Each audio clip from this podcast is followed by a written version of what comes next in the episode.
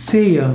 Zehe ist ein bewegliches Endglied des Fußes. Was bei den Händen die Finger sind, sind bei den Füßen die Zehen.